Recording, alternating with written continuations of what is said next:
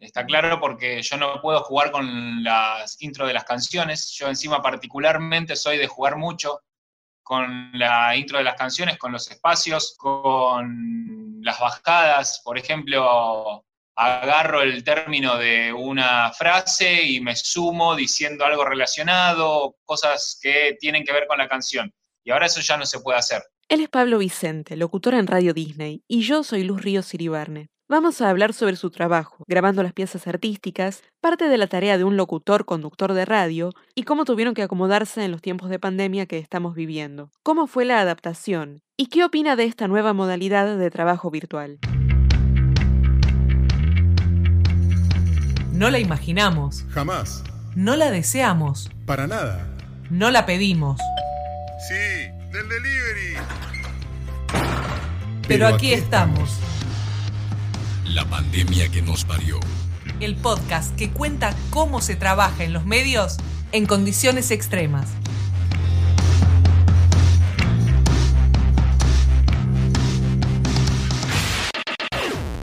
Pablo Vicente es locutor de Radio Disney hace más de siete años. Lo siento, Beret y Sofía Reyes, en la tarde de 94.3 empezamos a recorrer todo el país con tus mensajes. Desde Río Quillinzo, provincia de Córdoba, están las familias Rolando y Panero. Hacer radio distancia es algo nuevo para él, pero le encontró su lado positivo sin dudas. Un beso para toda la gente desde Mendoza que se conecta con 94.3. Hace como ellos y contanos qué estás haciendo, lo que tengas ganas de decir como siempre a través del WhatsApp. Antes del 20 de marzo, Pablo Vicente ya se encontraba haciendo su rutina de la radio desde su casa. Más música llega a Maluma, 11 pm. ¿Cómo se está organizando tu trabajo en este contexto? Bueno, ahí puntualmente es cómo se maneja cada medio. Eh, lo que me toca a mí es eh, hacer las grabaciones, ¿sí? cómo, cómo se maneja la, la radio concretamente. Nos dieron el material, nos trajeron computadora, consola, micrófono, todo para que podamos grabar desde casa. Y después está todo el equipo que va poniendo la letra. Eh, la letra nos referimos a, las grabaciones. Nosotros hacemos, por ejemplo, bajar de determinado artista a otro artista. Bajamos, desanunciamos y anunciamos canciones. Y después ellos van acoplando a la canción y así sale al aire. ¿Y con los operadores cómo trabajan? El estudio de, Disney es muy grande, queda en Pilar y bueno, por una normativa de la empresa no se puede ir, pero sí estamos trabajando todo a distancia, con programas especiales que también fueron organizando para que se pueda trabajar de esa manera. Y los mismos operadores lo que hacen es, en algunos casos, editar la salida con las canciones para que ella entre en el sistema. ¿Qué medios o plataformas están usando para el trabajo? Hay un sistema de bueno, el, Google Drive es uno, como un plan B, pero eh, la empresa nos provee del sistema de Teams, que lo usan muchas empresas para comunicarse internamente, y es un chat con un sistema de, eh, de un disco digital para que podamos subir todo ahí. ¿Y Teams como herramienta te funciona bien? Opinión personal. La verdad que no me gusta mucho parece medio antiguo incluso, ¿no? Como que atrasa bastante. Teniendo gratis el Google, una cosa que no, entiendo cómo las empresas pagan por ese sistema. No lo puedo entender. Pero bueno, es una opinión personal, como vos decís también. Entre uno y otro, yo subo, termino de grabar, subo el mismo archivo a la vez, o sea, hago tic, tic con el mouse, el programa completo que ponele que solo la letra dure 25 minutos no, un poco más, capaz. Tarda 10 minutos en Teams y en el otro tarda 2 minutos. ¿Cómo están manejando los temas de actualidad? La actualidad que te referís es a la actualidad de los artistas. Si pasa algo con algún artista, por ejemplo, me acaba de pasar que yo tenía todo listo para lo que es la grabación de hoy y me acaban de llamar 4 menos 20, pidiéndome si podía agregar una salida más porque se estrenaba una canción de, de Rake y de Morat. Entonces tuve que grabar esa salida y eliminar otra que ya estaba grabada. ¿Y la coordinación de aire? Nosotros no tenemos un determinado tiempo, más allá de que no nos podemos extender demasiado por el formato en sí, que como mucho son salidas de 50 segundos a un minuto, pero por, ejemplo, nosotros si nos extendemos, hay alguna salida un poco más larga, un poco más corta, no pasa nada eso lo, vamos manejando. ¿Cómo se vio afectado tu trabajo en la pandemia?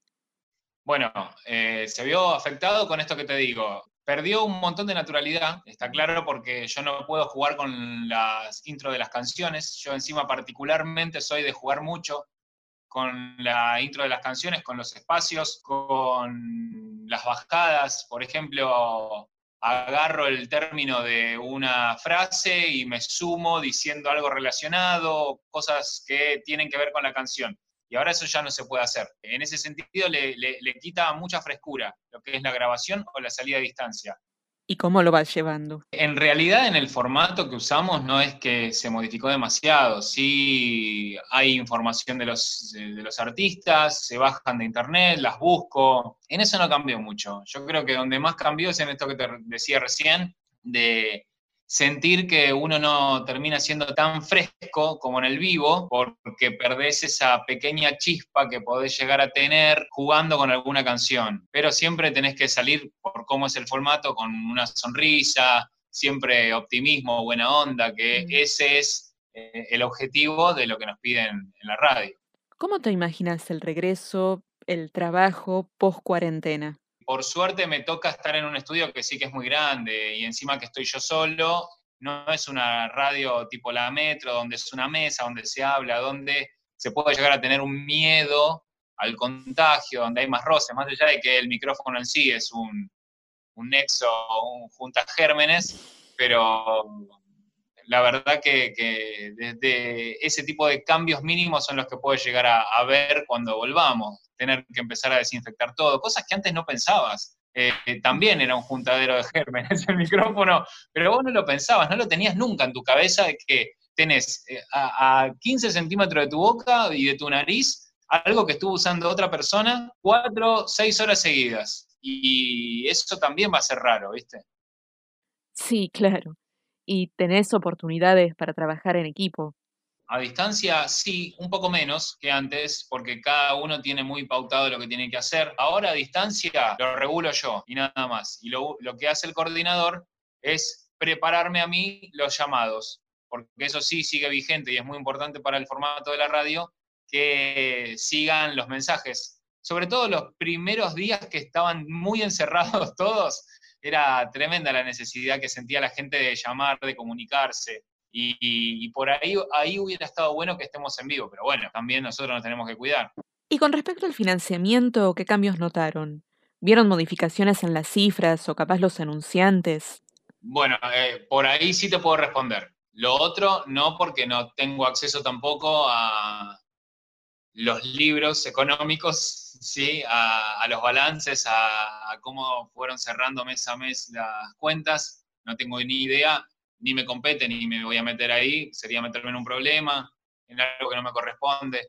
Pero sí de darte cuenta la cantidad de PNTs que por ahí tenías en otros años, a los que tenés ahora, a los que tenés durante la pandemia, a los que tenías antes de la pandemia.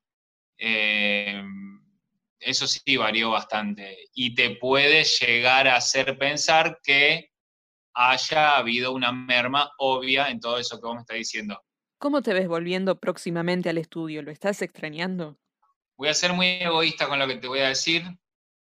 Yo estoy muy contento, estoy feliz, pero puntualmente porque eh, estoy ahora viviendo en Caballito, y antes, bueno, justo en diciembre me mudé, vivía en Tapiales, ¿sí? Eh, y para mí viajar a Pilar todos los días es un tema, ¿viste? Más allá de que voy con el auto y todo, pero yo tengo otro trabajo que hoy por hoy lo tengo a 10 cuadras eh, en un canal. Y la verdad que si puedo trabajar así a distancia y me quedo solo con el canal, me levanto más tarde, tengo el auto que lo muevo 5 kilómetros por día, no, menos, 3 kilómetros por día, y antes lo movía 120. Eh, hay un montón de beneficios eh, por ahí que, vienen de rebote, que la verdad que en esta situación y que puedo grabar desde casa, estoy mucho más contento. No es el mismo resultado, estamos de acuerdo. No sale igual, no sale igual pero si soy egoísta, prefiero esta comodidad. ¿Por qué? Esto fue una decisión de la empresa. eh, en el canal me hicieron ir y tuve que ir y se dio todo que hoy esté más cómodo así, pero bueno, en algún momento se va a terminar. De hecho, ayer me preguntaron para decirme, eh, me llamaron para preguntarme, mejor dicho, ¿cómo te ves volviendo? Y dije, bueno, y yo te voy a decir que no. Pero bueno, sos el único que no quiere, porque todos los demás están esperando volver desesperados, porque están encerrados. La otra que trabaja mucho, que también es compañera mía, es Edith Hermida. Y hablando con ella me dijo lo mismo. Ella está en Canal 9, más todas las otras cosas que hace. Ella ya tiene un reconocimiento grande. ¿Viste? Hay empresas que le pagan para que mencione cosas en sus redes. Eso no me pasa a mí, pero imagínate que después volver a apilar todos los días, ella ya lo toma como algo, como un hobby, ¿entendés? Es, su vida. la radio tiene 18 años, imagínate que ella debe estar ahí hace 17 o 16. Entonces es como que ya hubo dos años que se fue a Radio 10, le fue mal y pudo volver, pero le fue mal porque se terminó peleando con otro colega y por suerte pudo volver. Pero imagínate que ella siente lo mismo, de vuelta a agarrar el ritmo de ir, venir, y viste, es como que el día se te achica, de esta manera yo estoy acá re tranquilo. Sí extraño cuestiones personales, de reunirme con mis amigos, de ver a mi familia, de salir, de hacer otras cosas, pero el laburo, déjamelo así, estoy re tranquilo. ¿Y cómo ves el ámbito laboral de aquí en más? ¿Hay retorno realmente? Y yo creo que va a servir para darse cuenta que se puede hacer también.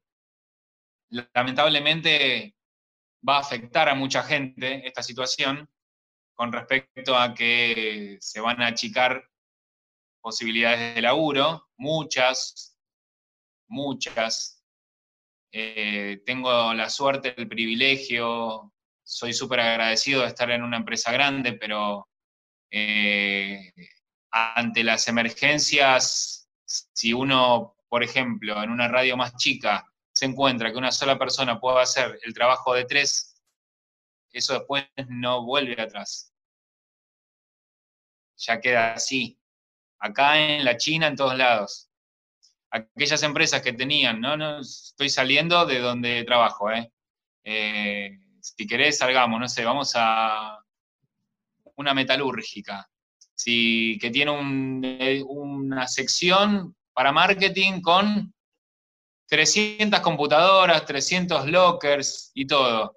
Y se dieron cuenta que ahora pueden trabajar desde la casa. Olvídate que ese sector se va a achicar. Por ahí no tanto con las personas, pero sí eso ya lo van a destinar a otra cosa, o tal vez van a mudarse a un lugar más chico, porque la empresa se va a dar cuenta que todo lo que terminaba gastando en impresiones, en jabón, papel de baño, todo, después empiezan a ahorrarse. Se dan cuenta que cada uno lo puede hacer desde su casa. Y capaz a vos te dan un plus o algo para pagar internet, vos estás contento, trabajás con tu computadora y en vez de pedirte inglés, o pedirte secundario completo, te van a pedir que tengas una computadora para tomarte en el trabajo. Y ya está. Y ahora la pandemia creo que va a empezar a traer ese escenario para muchas empresas, incluso de medios o, de otro rubro. ¿Qué nos puedes contar brevemente de tus comienzos? Me recibo, eh, después hice la licenciatura en el ISER, y en el proceso de la licenciatura, ahí me encuentro con otro locutor, que seguramente lo conocen, que es Mario Mundo, y él estaba invitando a aquellos que se animaban a hacer temporada de verano en una radio de Santa Teresita, que es Frecuencia Arena. Yo dije, Radio Santa Teresita, vamos a ver con qué me encuentro. Y en ese momento, año 2006, me encontré, eh, que era el verano 2007, con una radio que nunca pensé que iba a mover tanta gente, muy importante en lo que es el partido de la costa, pero al punto de invitar a hacer una guerra de almohadas y que la gente vaya, ¿entendés? No sé, 50 personas un lunes a las 4 de la tarde, nublado, obviamente, porque contra el mar no puedes competir, entre 50 y 100 ñatos se caigan con una almohada en la esquina de Santa Teresita, eh, más céntrica de Santa Teresita, era una locura. Y, así hacíamos como una guerra de almohadas pavadas que se nos ocurrían y que tenían efecto, recorriendo, tocando bocina, cosas increíbles que, que la verdad que fue para mí la mejor experiencia ir a hacer temporada de verano. Una vez que vos trabajas en una radio chica, haciendo un montón de papeles, ocupando varios roles, te das cuenta que después, cuando tenés la posibilidad de entrar a otros medios un poco más grandes o más reconocidos, vos ya estás capacitado para hacer un montón de cosas. Siempre está bueno empezar eh, de abajo para después estar más cómodo arriba. Y bueno, tuviste una carrera prolífica, un camino muy rico, pero todo esto te llevó a Disney hoy. ¿Cómo fue esa llegada? Yo soy muy inquieto. Eh, me fui a la costa en el feriado largo de noviembre y en ese fin de semana me llaman de Disney. Las autoridades quieren que empieces a trabajar con nosotros, pero yo ya en mi cabeza tenía que iba a estar con mi amigo, que ya a esa altura era mi amigo, mi jefe dueño de la radio de la costa, y no le iba a decir que no. Entonces, ¿qué hice? Le dije que no a Disney. Después con el tiempo, a, a la semana, termino poniéndome en contacto con la gente de Disney, después que les dije que no, le digo, ¿ya consiguieron a alguien? No. Bueno, eh, si te digo que sí, ¿estás de acuerdo todavía? Sí, sí, porque todavía no cuadró en el tono de voz, ¿viste? Bueno, ahí se fijan mucho en eso. Y bueno, fue tremendo, pero, pero así fue como empecé a trabajar en Disney en temporada de verano en Pinamar. Eso fue en diciembre de 2012, ya son eh, ocho años que, estoy ahí, así que casi, y sigo ahora. Este episodio de la pandemia que nos parió estuvo a cargo de Julián Baba, Luz Ríos Iribarne y Viviana Simone. La pandemia que nos parió. Un podcast que no es eterno. Va a durar lo que tenga que durar. Lo que querramos. Lo que podamos. Una producción de los alumnos de la carrera de locución integral en el marco de la materia Planificación y Gestión de Medios del Instituto Superior de Enseñanza Radiofónica. ICER 2020, Buenos Aires, Argentina. Suscríbete a La Pandemia que nos parió en tu plataforma de podcast favorita.